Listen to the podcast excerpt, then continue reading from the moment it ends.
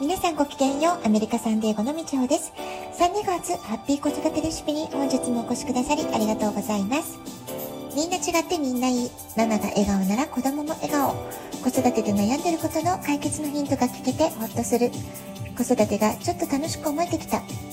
聞いてくださってるあなたが少しでもそんな気持ちになってくれたら嬉しいなと思いながら毎日配信をしております。昨日は、えー、ショパンコンクールのお話から海外で学んだ成功者の方々が日本の教育環境について警鐘を鳴らしている、まあ、そういうお話をしました。で私自身は息子の18年間の成長の中で、え16年間がアメリカでの子育て2年半ほどが日本東京での子育て両方経験してきてるわけなんですけれども、まあ、日本にねいた時何かねちょっと時代が止まってるかのようなで私自身が受けた昭和の教育の感覚と、まあ、ちょっとね似たようなテイスト、まあ、そういったものを感じるなってことは、ま実際感じた感覚だったなというふうにも思います。そして今アメリカの金融システムや商品について学んでいく中でアメリカで生活していく上で必要になってくる金融リテラシーってものを今私は日本人の方に主に教えている立場にいるわけなんですけれども金融知識云々の前にマインドセットの問題がすごく大きな壁になっているなって感じることがたびたびあるんですね。でアメリカで生活していてアメリカ人はもちろんアジア系でも、えー、日本人以外の、まあ、中国系韓国系インド系その他ね本当にたくさんの人種の方が生活をしていらっしゃるんですけれどもで、まあ、その中にいてね仮想時で感じるのはどの国の人たちも日本人に比べたらすごく判断とか決断するスピードが速いなっていうそういうものを感じたりしています。え日本が今あらゆる分野で停滞している感じが否めない。何かね世界から取り残されていってしまっている、まあ、そういうのを感じるのは私たちが今暮らしている時代そのものがものすごいスピード感があって変化を続けているってこと。それから世界各国も非常にスピード感を持ってこの時代の大きな流れに、え遅れを取るまいとむしろね時代に先んじた動きを、えー、リードしていこうっていうそういうね、えー、感覚で取り組んでいる、まあ、そういう感じが今なんじゃないかなと思いますでそんな中で日本はねこの決断のスピードがあの世界各国と比べるとちょっとね、まあ、かなり圧倒的に遅いそういう感じがあるからこそ、まあ、いろんなことがうまくいかないってことにつながってるんじゃないかなっていうふうに思います。でねこれってね結構教育からの影響すごく大きいと思うんですよね。ですから、まあ、昨日も話しましたけれども、え、ソニーの元社長だった平井社長が、えー、引退後は教育界に身を投じたいとおっしゃっていたりですとか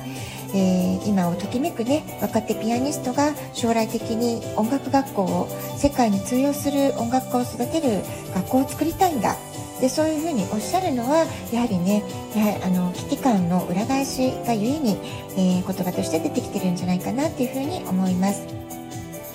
でまあ、そのね教育の影響を受けてってことがあると思うんですけれどもちろんね個性とか性格にもよると思います。例えば日本でずっと育ってきた方でもすごくねあの自分がやりたいことがはっきりしている。個性が強い。人っていうのは、まあ、自分でやりたいことを見つけてどんどん、えー、起業していったりっていう方もいらっしゃるのでみんながみんなってわけじゃないんですけれども、まあ、一般的にね、えー、大まかに見て言えるのは日本人っていうのはすごく慎重だったりリスクに対する不安とか恐怖心、まあ、そういったものがねすごく強めな民族性を持ってるんじゃないかなっていうのを感じています。えできなかったらどうしようとか失敗したらどうしよう、まあ、これがねスタートラインになってるわけなんですよね。じゃあ逆に私が、まあ、あのアメリカに住んでいて周りの人を見てて感じるのはどういうことかっていうと、まあ、アメリカ人だったりあるいは、まあ、日本人であってもうちの息子みたいにねアメリカで生まれてアメリカで教育を受けた人がどんな風な考え方をしていくか、まあ、そういったことをねずっともうこの十数年観察してきたわけですけれども、まあ、彼らを見ているとどんな苦しいこと困難や課題があっても必ずクリアできる。必ず、えー、乗り越えるために何ができるかを考える、まあ、そういうね、えー、すごくね不安とか恐怖というよりは絶対に乗り越えてみせる、まあ、そういうすごい強い気持ちでスタートしてるんじゃないかなっていうことを感じます。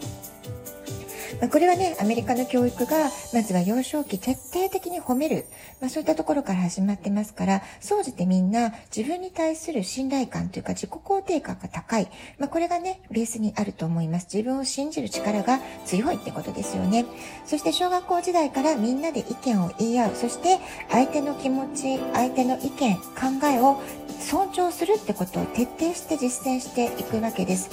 えー、自分とお友達の意見が違ったとしてももそれぞれに、まあ、言い分があるよねってことでリスペクトし合うっていうね、まあ、そういう関係性を、えー、小さい時から積み重ねてきているわけです。ですからどんなことを言っても絶対に否定されない。まそういう空気感の中で成長してきているんですね。どんな拙い意見であったとしても周りの目を気にせずみんな堂々と自分の意見を言いますそこには他の人に何かどういうふうに思われたらどうしようとかね、まあ、そういったことを気にする余白もないというか気にするっていう概念がないって言った方がいいかもしれませんよね。でうちの息子の口癖も「なんとかなる」「なんとかする」これがね彼の口癖だったんですけれども、まあ、ここにねこの言葉にこそ彼のマインドセットが全て表れているなというふうに私はいつも感じていました。で私自身こんな風にアメリカで子育てをしてきたことであるいは息子の成長を通して、えー、彼が受けてきたアメリカの教育っていうものを垣間見ることで自分自身の考え方とは随分違うんだなってことを、まあ、いろんなことをね気づかされたりあこれは、えー、すごくいいなと思って取り入れたり学んだりってことがたくさんありました。で私はね日本で生まれて育って本当にもう典型的な日本人として、えー、ダメ出しのしつけダメ出しの教育っていうものを受けてきましたからどっちかっていうとねかなり自己肯定は低かったと思いますし失敗したらどうしようとか誰かに何か笑われたらどうしようとか私がこういうこと言うと周りの人に何か言われるんじゃないかってね、まあ、そういうね恐怖心とか心配とか不安すごく強い人だったんですよね。他人の目がすごく気になる、えー、タイプの個性だったと思います。ただね日本で営業の仕事を8年やっているうちにそのビジネストレーニングとかクライアントとの交渉の現場の経験ですよね。それをたくさんこなすうちにできないできないって思ってたら何も始まらないってことにだんだん自分で気づいていくわけですよね。でできないと思えることもどうやったらできるだろうどんな言葉で伝えたらクライアントの方に信頼していただけるかしら。あるいは安心してもらえるかしら、まあ、そういったことをねいつもいつも考えるようになっていく中で、まあ、そういう意味では仕事の経験を積んでいく中でグロースマインドセットと言われる成長のマインドセットっていうのを身につけてきたんじゃないかな、まあ、そんな風に振り返っています。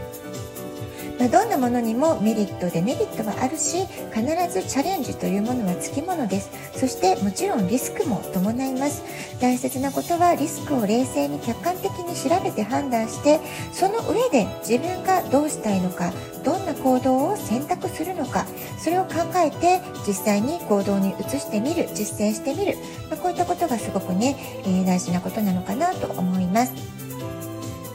で日本人のねクライアントの方とお話をしていると、まあ、これはね子育て相談でもファイナンスの相談でも同じなんですけれども変わりたいのになかなか変われない、まあ、このことですごく迷ったり悩んでる方多いなっていう風な、えー、感覚があります。え変化のへの憧れがすごくあると同時に変化への不安とか恐れ、えー、そのね、えー、両方のこう相反する気持ちの中で非常に揺れ動いていらっしゃる方がすごく多いんじゃないかなと思います。でもねこれも決断次第のところがあるんだと私は思っているんですねもしあなたが変われたらいいな変わりたいなってそういう願望を少しでも持っていてそれを、えー、行動につなげたいと思うのであればですね私は今日から変わるってまず決断すること。自分の退路を立って絶対変わるんだっていう強い決意を持つこと。これからね始めてみるといいんじゃないかなと思います。そしてできればですね周りの人お友達でも家族でもいいです。3人とか5人とか10人とか周りにどんどん宣言していくこと。これもね怖いことだと思います。例えば、新しい転職、仕事を始めるんだとか、新しい勉強を始めるんだって宣言するのね、失敗したらどうしようと思ってたら宣言できなくなっちゃいますよね。でも、宣言すると後に引けなくなるんです。例えば、ダイエットとかでもいいと思います。私、えー、この2ヶ月で3キロ痩せるとかですね、宣言するって怖いですよね。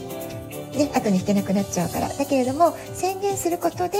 えー、現実を引き寄せていくっていうこと、すごく大事だと思います。で、その決断して宣言することができたなら、その次に、じゃあもう決断しちゃった、宣言しちゃったからやるしかないってところで、じゃあ変わるためにどんな行動ができるか、行動レベルで書き出してみて、一つ一つ実践していくこと。これがね、すごく大事なステップになるんじゃないかなと思います。はい、そのためにも自分は、えー、このままじゃダメだとかね、きっとできないだろうと諦める考え方ではなくって、成長のマインドセット、グロースマインドセットで物事の捉え方、考え方をぜひ変えてみてほしいな、変えていってほしいなと思います。ラジオトークアプリインストールしておくとスマホからいつでも簡単に聞けます。あなたからのお便りお待ちしております。では今日はこの辺で今日も素敵なお時間をお過ごしください。ごきげんよう、みちほでした。さようなら。